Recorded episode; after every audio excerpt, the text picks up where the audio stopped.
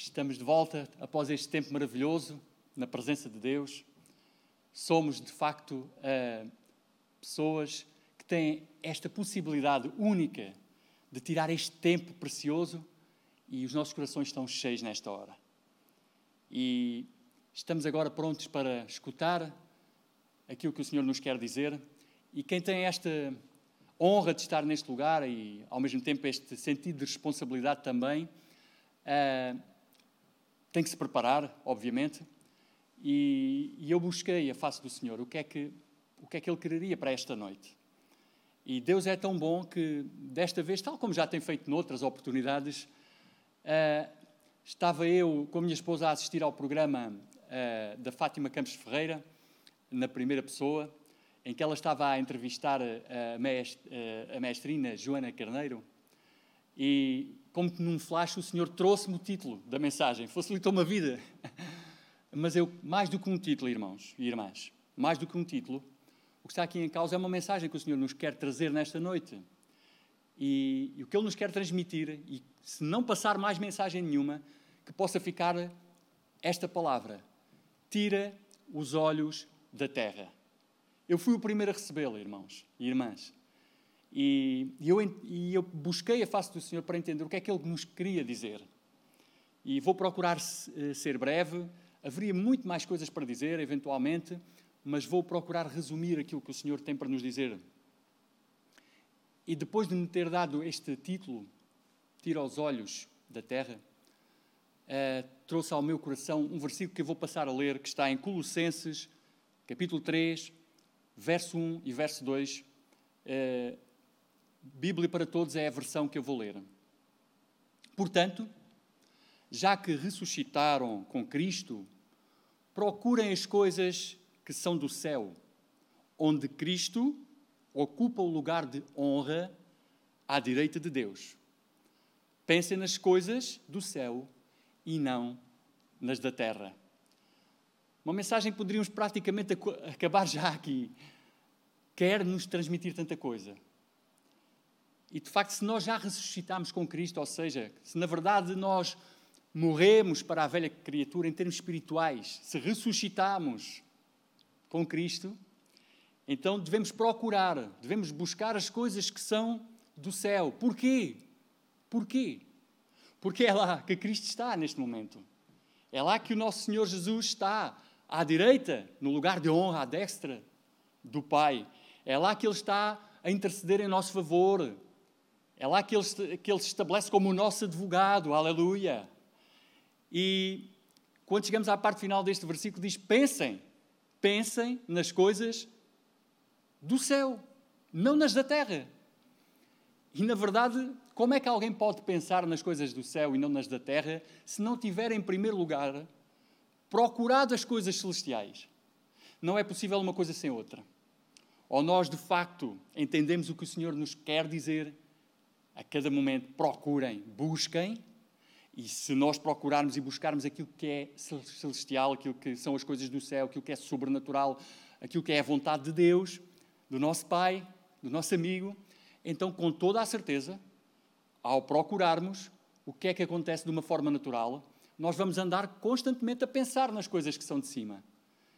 E os nossos olhos desligam-se das coisas da terra. Queremos nós com isto dizer que, que, que vamos andar a, uh, na Lua e esquecer aquilo que está a acontecer aqui na Terra. Não, irmãos e irmãs, não, não é nada disso. Mas se nós queremos ser influência, se de facto nós queremos uh, ser sal e luz nesta terra, então nós temos que procurar aquilo que é do céu para trazer o céu à terra. E meus amados e minhas amadas irmãs, uh, queria aqui dizer o seguinte, numa notícia que vi recentemente. Uh, uma empresa que é a Orbital Assembly Corporation, OAC, é uma empresa uh, do ramo, digamos, uh, da tecnologia espacial ou destas empresas modernas agora que querem descobrir aquilo que está no mais além, digamos assim. Então, foi revelado, eles revelaram recentemente que estão a, a procurar um plano para construir a primeira estação espacial com gravidade artificial. É, até já tem nome. é a Voyager Station. Esta estação espacial poderá tornar-se o primeiro hotel espacial e, e tem o objetivo de poder receber turistas já em 2027. Segundo esta empresa, este hotel espacial terá capacidade para 400 pessoas e serão distribuídos por 24 módulos de habitação, cujos quartos irão ter, pasme-se, vista para o espaço. Neste caso, uh, poderão contemplar, poderão ver. O, o, o mais atrativo mesmo será isso. Os turistas poderão contemplar a Terra desde o espaço, desde aquela estação espacial, desde aquele hotel espacial. E estima-se que uma estadia para 12 dias, porque não convém estar muito mais tempo no espaço, convém descer à Terra, estima-se que uma estadia poderá custar cerca de 8 milhões de euros. Eu disse bem. A ser verdade isto, nós constatamos aqui uma triste realidade. Constatamos que há uma total inversão das prioridades. E quando o Senhor nos convida a olhar para o céu, não é neste sentido de ir em busca é, daquilo que é o desconhecido para poder, quem sabe, até encontrar água noutros planetas. Não, não é nesse sentido. Então, neste caso concreto, neste caso concreto que eu estou a dizer, e até numa sociedade que, que se apelida como humanista, uh, os olhos deveriam estar sim sobre a Terra mas não no sentido de estar a contemplar, passar férias nesta excentricidade, passar férias no espaço para ver a Terra. Não. Mas no sentido de, em vez de serem investidos ou gastos, ou mal gastos, estes bilhões na construção desta, deste hotel espacial, onde quem lá vai poder estar são só aqueles que têm aquilo com que se compram os melões, é mesmo assim. Então, Uh, deveriam esses bilhões, isto é uma pergunta que eu faço, legítima, não deveriam esses bilhões de euros ser investidos uh, na terra? Nas pessoas que porventura não têm o seu pão no dia a dia? Nas pessoas que porventura nem têm a água no local onde vivem? Fica para nós pensarmos mas eu queria levar isto para o aspecto espiritual. E em termos espirituais, meus amados irmãos, minhas amadas irmãs, amigos e amigas, em termos espirituais, os nossos olhos devem ter horizontes longínquos, devem ter horizontes alargados. Para quê? Para contemplarem o que é celestial e assim podermos trazer vida à terra. Nós vamos agora entrar aqui num, em Josué, no livro de Josué. Vamos ver alguns versículos no capítulo 6, no capítulo 7 e um, e um, e um versículo no capítulo 8, o versículo 1. Eu queria falar aqui do plano de operações para a conquista da cidade de Jericó, que não foi totalmente cumprido. E por causa disso, após uma vitória épica do exército israelita, em Jericó, aquilo que se esperava era que a conquista de Ai fosse mais uma grande vitória. Mas o que aconteceu logo de seguida, nessa investida contra Ai, é que as coisas não correram bem e o exército israelita sofreu uma, uma derrota, direi humilhante até. E este plano de operações, eu estou-lhe a chamar dessa forma, mas este plano estratégico, tático de guerra. Ele não consta do, do, livro A Arte da Guerra, com certeza, que foi escrito mais tarde, 800 anos depois, no século IV a.C. Uh, até porque este plano tem tudo de menos de, de, de, de terrestre. Este foi um plano claramente celestial, este foi um plano sobrenatural, que as mentes humanas não o conseguem compreender e nós estávamos aproximadamente em 1270 antes de Cristo.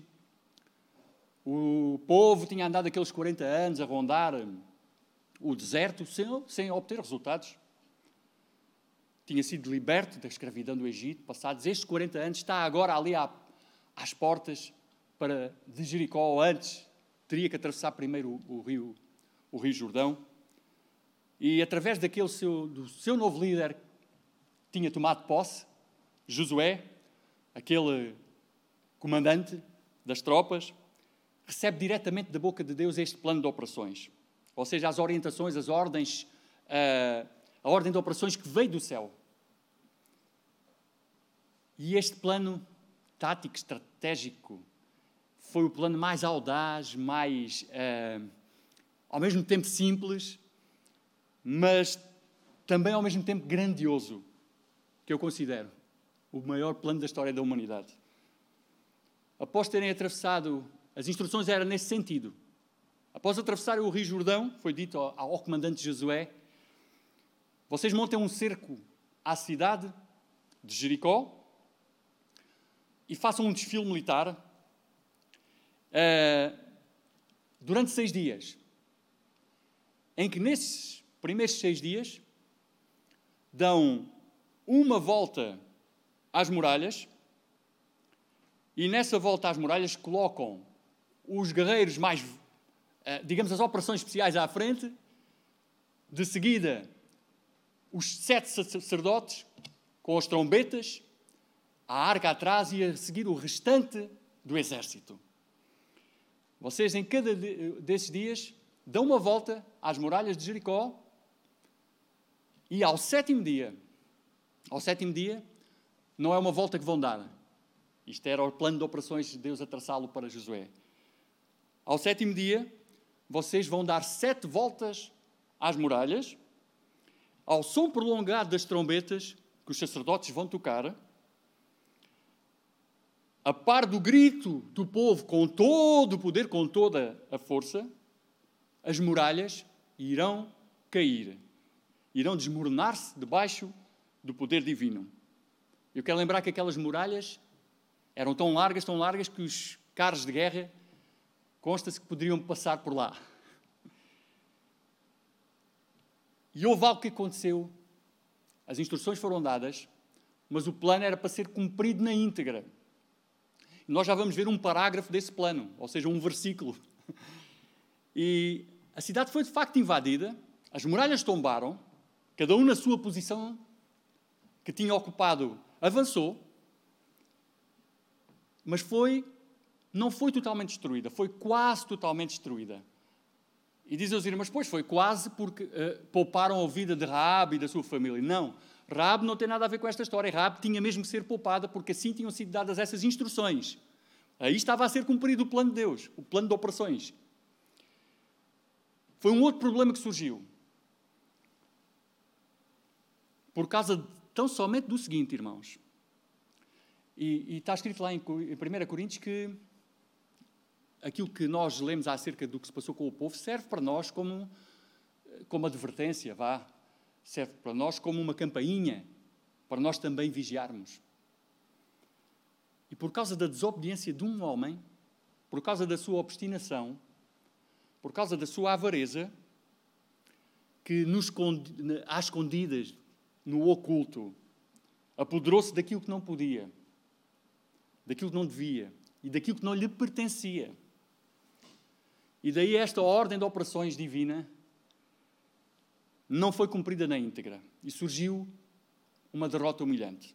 Nós vamos ler este parágrafo da ordem de operações que está em Josué, no capítulo 6 e o verso 17, até ao verso 19. A cidade, com tudo o que nela existe, está destinada à destruição total.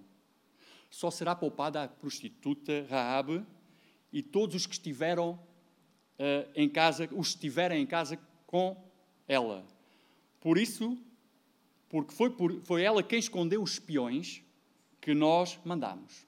No verso 18. Mas livrem-se de ficar com alguma coisa daquilo que está destinado à destruição, pois nesse caso atrairiam a desgraça e a destruição para o acampamento de Israel.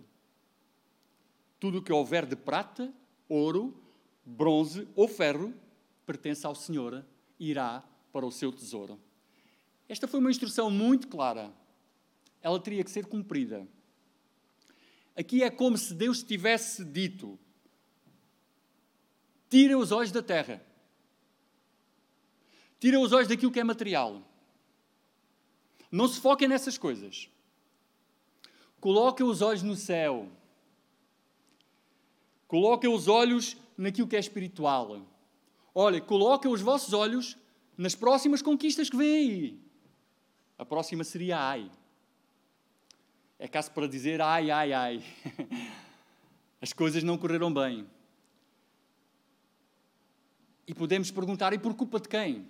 Quem é que foi o responsável por as coisas não terem corrido bem? Foi o comandante, o Josué. Será? Foi o comandante, o Josué, que, que foi responsável por algo correr mal? Bem, o que a palavra de Deus diz em Josué 6, 27 é que o Senhor estava com Josué e a sua fama espalhou-se por todo o país. O Senhor estava com Josué. Então ficamos aqui logo com a ideia que, se o Senhor estava com Josué, não há aqui nenhuma responsabilidade por parte do comandante das tropas, do comandante daquele exército, o seu general. Não há aqui nenhuma responsabilidade. Mas as coisas não são bem assim. Porque, de forma direta, de facto, Josué não teve responsabilidade. Mas de forma indireta, acabou por ter, e nós vamos ver mais à frente o porquê. E algo que eu aprendi muito cedo, principalmente quando estamos em instrução militar. Passei logo a ouvir estas frases. A responsabilidade, uh, aliás, o comandante delega a autoridade, mas não delega a responsabilidade. Ou seja, em última instância, a responsabilidade é sempre de quem comanda. Como tal, podemos dizer aqui que a responsabilidade seria de Josué.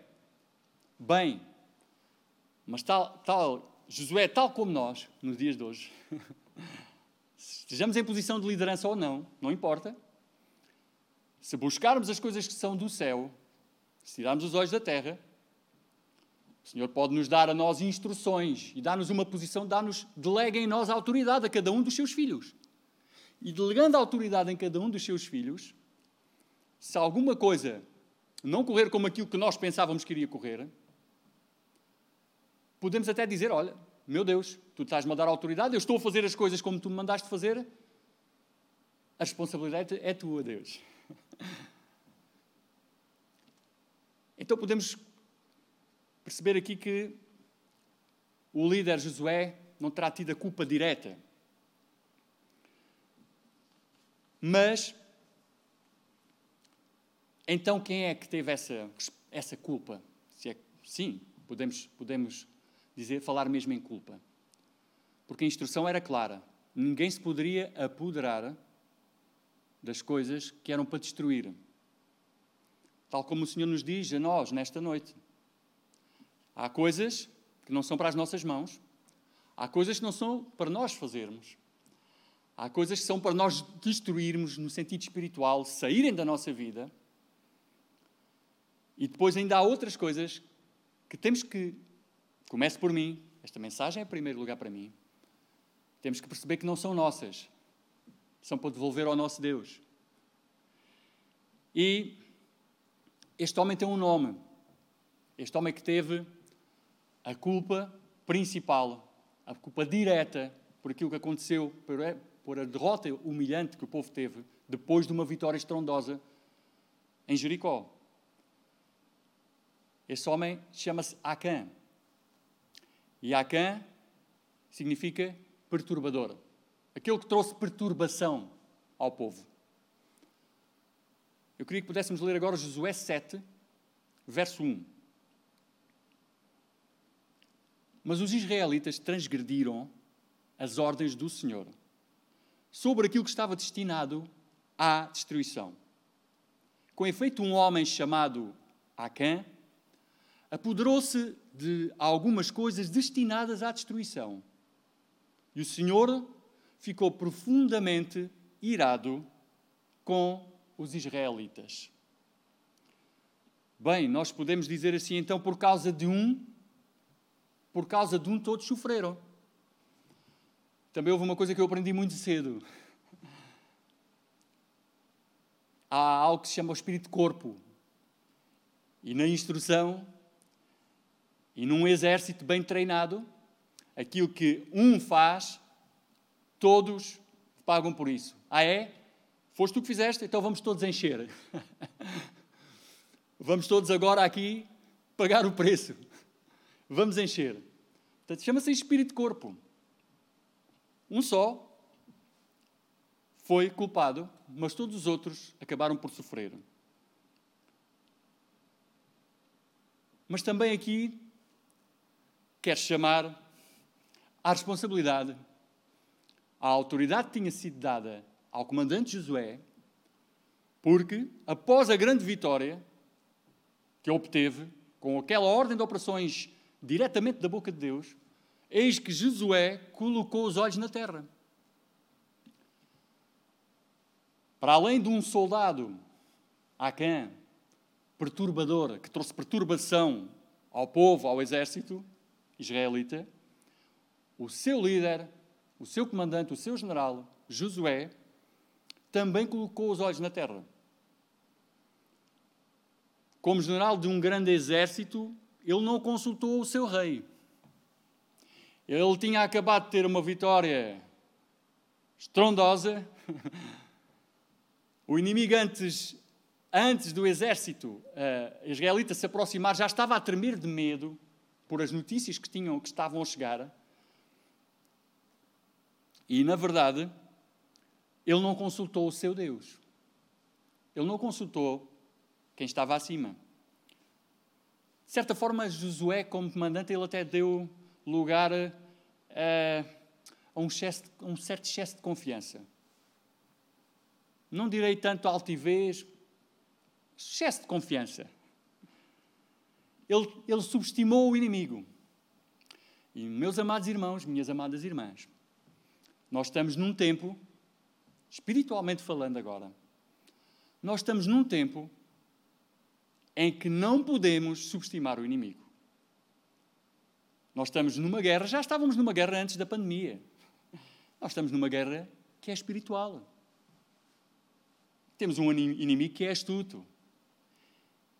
E em momento algum, nós devemos subestimar o nosso inimigo. Devemos vigiar. Tanto antes como após, irmãos. Tanto antes como após. Irmãos, irmãs, amigos e amigas. Tanto antes como após as grandes conquistas e vitórias, é essencial ouvir a estratégia de Deus para obedecer e não facilitar. Não dar, como se diz no, na gíria, não dar a, a mínima bébia ao adversário ao inimigo. Em tempo de guerra, irmãos, irmãs, em tempo de guerra, é imperioso mesmo nunca deixar de vigiar o potencial do inimigo. Vamos ler agora Josué 7. Como eu disse, está, temos estado no capítulo 6, 7 e depois ainda leremos um versículo do, do 8. Josué 7, 2 ao 5. Josué tinha mandado alguns homens de Jericó a Ai, localidade situada perto de Bet-Aven, ao oriente de Betel, com o fim de espiarem aquela região. Depois de terem espiado Ai, eles voltaram para junto de Josué e sugeriram o seguinte: Não há necessidade de irem todos. Bastam dois ou três mil homens para conquistar Ai. Não mandes todo o exército porque os habitantes de Ai são poucos. Por tal razão, subiram apenas cerca de 3 mil homens, mas tiveram de fugir. Os habitantes de Ai mataram-lhe cerca de 36 homens e perseguiram-nos desde a porta da cidade até Sebarim, atacando-os pela encosta do monte.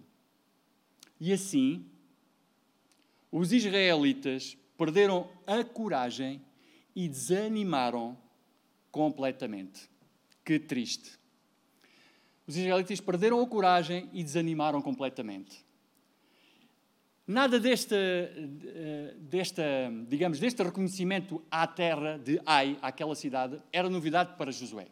Ele próprio, eh, quando tinha o seu comandante Moisés, tinha sido um dos espias da terra de Jericó, e a par de Caleb tinham sido os únicos dois que tinham trazido as boas, as boas notícias. E eis que agora Josué envia espias a Ai, não esquecemos o enquadramento depois de terem tido uma vitória estrondosa, épica, em Jericó. Eis que agora eh, Josué, o comandante daquelas tropas, ele envia espiões. Até aqui tudo bem. tudo bem feito. É assim que deve mandar, a, a, a, digamos, os livros sobre a arte da guerra, é isso que devem ter. Primeiro espiar. Foi bem feito.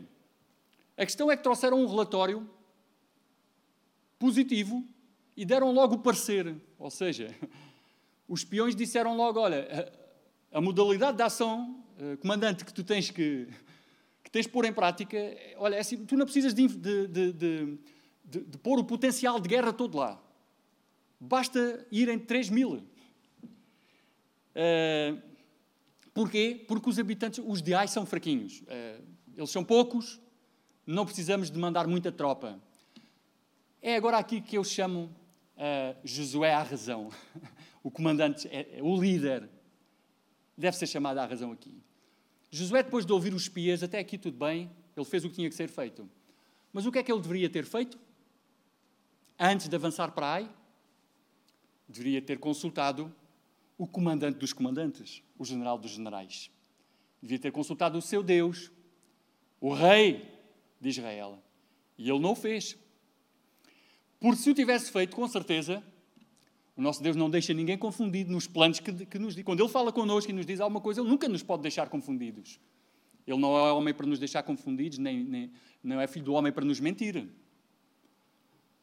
Josué, se tivesse consultado, se tivesse buscado, se tivesse, em primeiro lugar, tirado os olhos da terra e tivesse colocado os olhos no céu, Josué teria provavelmente ouvido de Deus: Olha, vais avançar, provavelmente Deus diria a mesma coisa, não precisas de utilizar todo o potencial de guerra.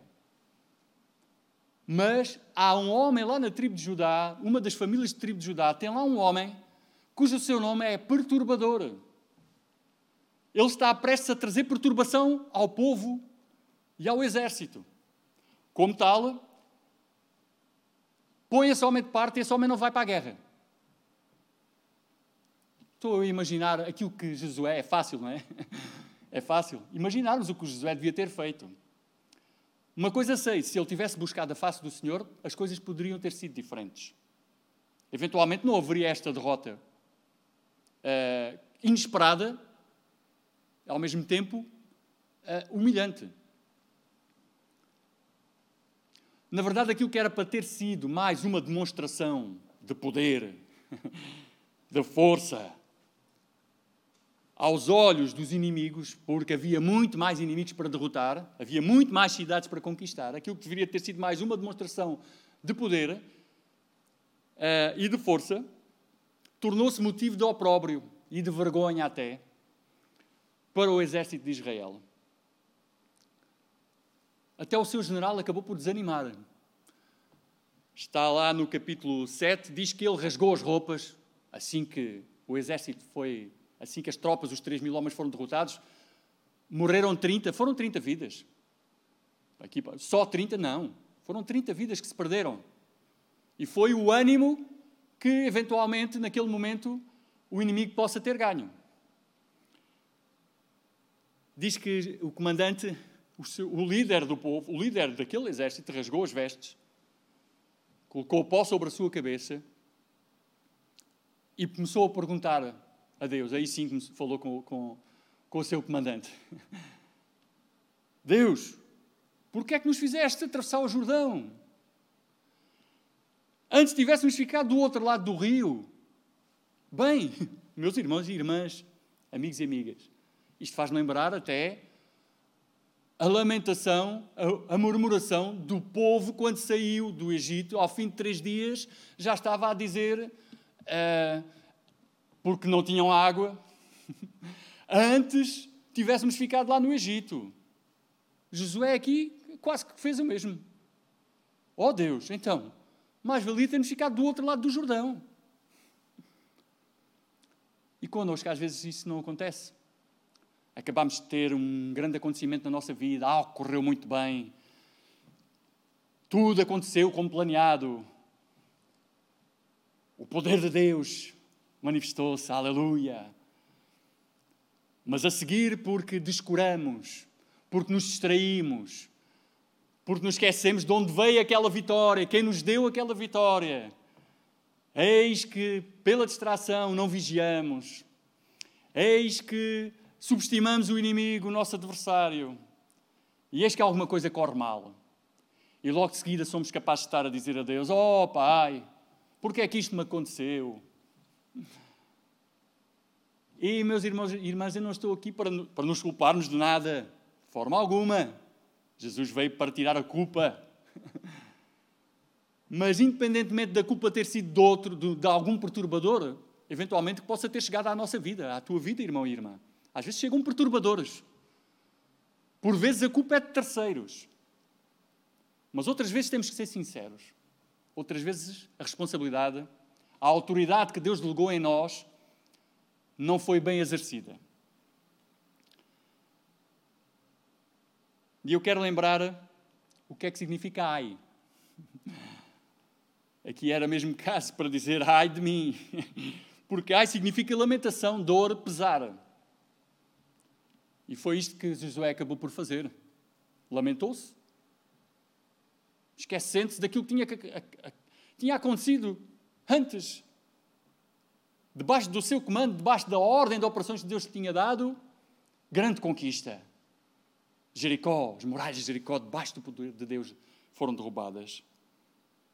E agora está a lamentar-se, mas aleluia, que o Senhor é bom, irmãos e irmãs. O Senhor é bom.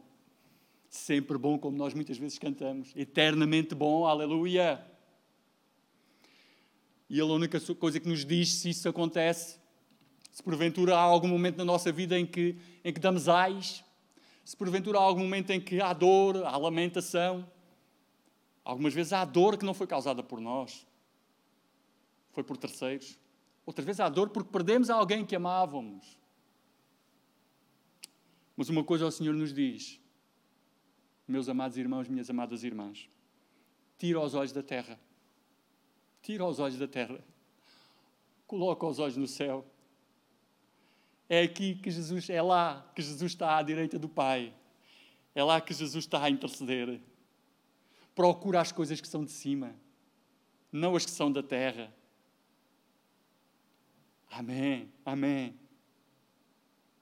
Queria ainda ler Josué 7, 10 ao 12. O Senhor respondeu-lhe: Levanta-te Levanta-te, diz-nos agora o Senhor também. O mesmo que disse ao comandante Josué, diz-nos agora: Levanta-te. Levanta-te, irmão e irmã, porque estás assim com o rosto em terra. E o Senhor continuou a dizer a Josué: Os israelitas pecaram, não cumpriram a aliança que eu tinha feito com eles.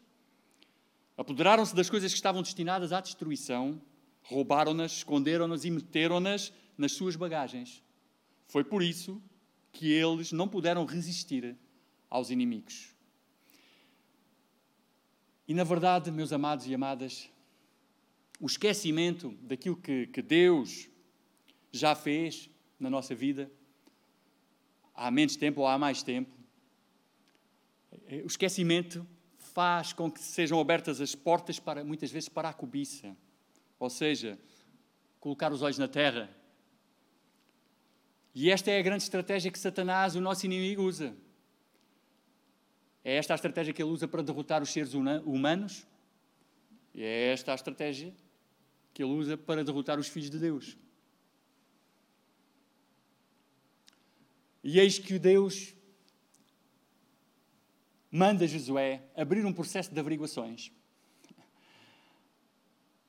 Para lá do processo de averiguações, ele manda abrir um processo disciplinar ou seja, Josué, tu tens que descobrir, eu vou-te dar instruções, e tu tens de descobrir quem, quem foi o responsável por isto. Porque quem foi o responsável por isso vai ter que, vai ter que cumprir pena por isso. E eis que Josué chama as doze tribos e manda separar a tribo de Judá, por sua vez, por famílias, até que chega à família de Acã, e finalmente chama Acã à frente. E Acã, o perturbador,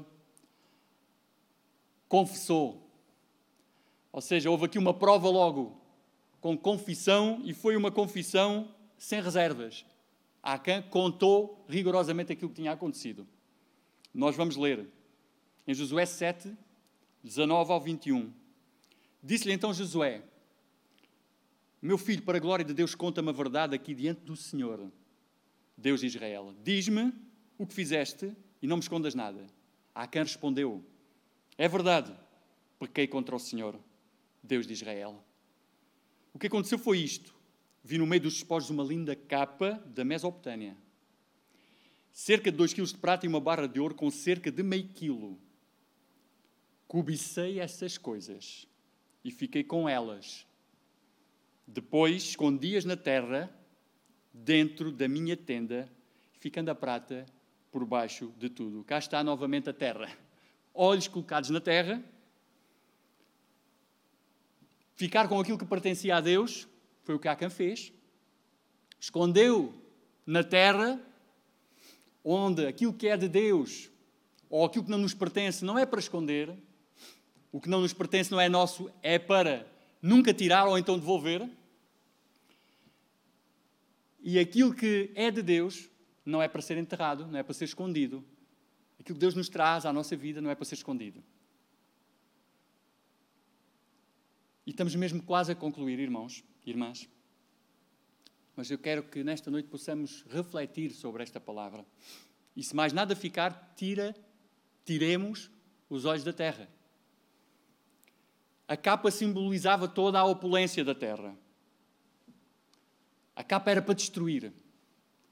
Deus tinha dado instruções. Em Jericó é para destruir tudo. Não vão ficar com nada.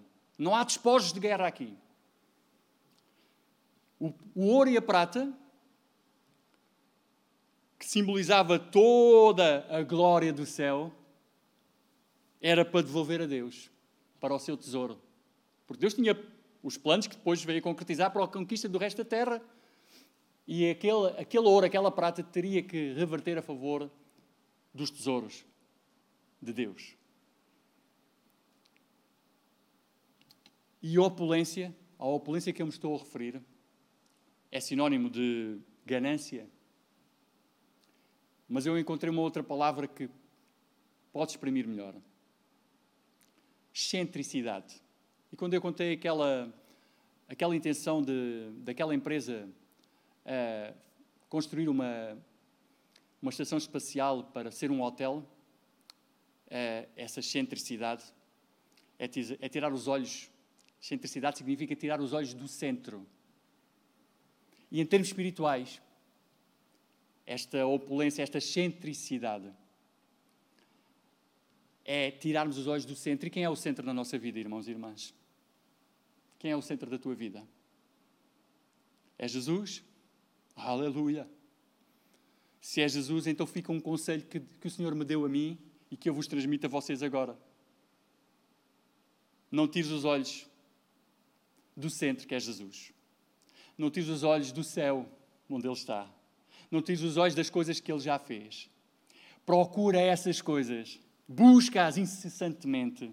Porquê? Porque dessa forma tu vais estar, irmão e irmã, a pensar permanentemente nelas. Não há tempo para pensar noutras coisas que não interessam. Porquê? Porque estás cheio de Jesus na tua vida. E podemos concluir aqui que após a reparação, após a restauração, e ali Josué teve que obedecer ao seu comandante, teve que obedecer ao seu Deus. A quem e a sua família têm que pagar o preço. O salário do pecado é a morte. Eles, eles vão ter que. O povo tem que ter este exemplo. Graças a Deus que nós já temos solução para esse salário que temos que pagar do pecado. É verdade que iremos todos morrer fisicamente, mas graças a Deus, aleluia que não é o fim para aqueles que creem em Jesus, porque aqueles que creem em Jesus, esses viverão. Esses já ressuscitaram com Cristo. E para esses não há culpa, porque Jesus levou toda a culpa.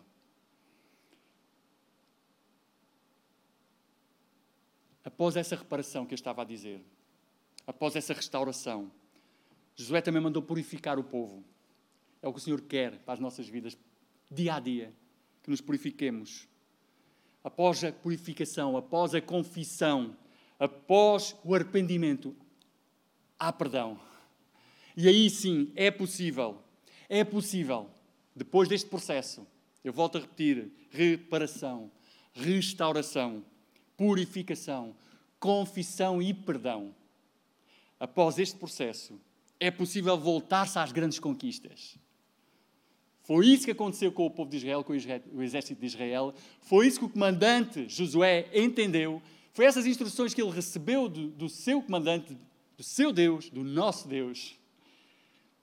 E nós chegamos ao capítulo 8, e agora seria um novo plano estratégico também estrondoso, mas não vamos ter tempo para ele, talvez numa outra oportunidade. Josué 8.1, e na tradução o livro, diz então o Senhor disse a Josué: Não tenhas medo nem desanimes.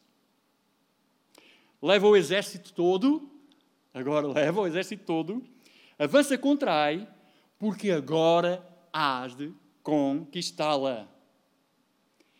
Entreguei-te o rei de Ai, assim como todo o seu povo, nas tuas mãos. Farás a Ai e ao seu rei o mesmo que fizeste a Jericó e ao seu rei, e desta vez podem ficar com os despojos e os animais preparam uma emboscada à cidade pela parte de trás. E agora a história continuaria, mas já não podemos lá chegar. Mas eu quero destacar aqui, aleluia, Deus é bom. Deus é bom. Josué, o comandante daquele exército, todo o povo voltou às conquistas. Porquê? Porque retomaram a direção, retomaram o plano de operações dado por Deus, retiraram os olhos da terra e colocaram novamente os olhos no céu. E aí o que é que aconteceu agora? Deus é tão bom que Deus, ao contrário do que tinha dito para, para Jericó, olha, agora podem levar os dispostos todos.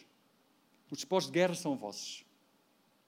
Meus amados irmãos e irmãs, que possamos nesta noite refletir. Onde são os nossos olhos neste momento?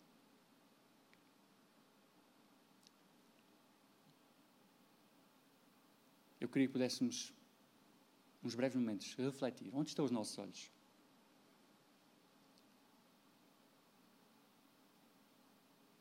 Tem a tendência de olhar para baixo? Bem, se for olhar para baixo no sentido de estarmos joelhos diante de Deus, é bom. Mas não, eu estou, eu estou-me a referir a olhar para cima no sentido de buscar as coisas que são celestiais. Lembram-se que David, quando estava no deserto, a fugir do seu inimigo, ele tinha perdido, naquele momento, um dos seus melhores amigos, e que era o seu conselheiro espiritual. Ele tinha perdido Samuel. Samuel já tinha morrido nessa altura. E eis o que Davi disse, e que fica para nós nesta noite também, para que possamos animar os nossos corações. Está lá escrito em Salmo 121, o verso 1 e o verso 2. Também na tradução o livro. Levanto os olhos. Aleluia. Levanto os olhos para as altas montanhas. De onde me virá o socorro? O meu socorro virá do Senhor, que é o Criador dos céus e da terra. Vamos orar, irmãos. Vamos orar. Recebe de Deus nesta noite agora. Coloca a mão no teu coração. Deus amado, entregamos nas tuas mãos cada um dos meus irmãos agora, cada irmã, cada amigo e amiga, independentemente da idade, do estatuto social, Ó Senhor, tu possas visitar agora. Se porventura alguém está aflito, se há algum ai na vida de alguém, tu possas agora tocar, encher de ti, no nome de Jesus, de tal forma, Senhor, que os nossos olhos espirituais se abrem agora, Senhor. Eu declaro agora, Pai, que os olhos espirituais de cada um de nós, de todos os que assistem, são agora abertos. Contemplamos agora a tua glória, Senhor. Olhamos para trás e verificamos que até aqui tu nos ajudaste, ó Pai. E por isso nada há a temer. E tal como disseste a Josué, dizes agora ao teu povo, à tua igreja, aos teus filhos e filhas: retira os olhos da terra, sai dessa posição agora, levanta-te, levanta-te, olha para cima, porque eu vou dar-te novas instruções, vou-te dar um novo plano de operações. Para as novas conquistas que estão aí à frente. Não temas, não tenhas receio de nada, porque o Senhor está contigo.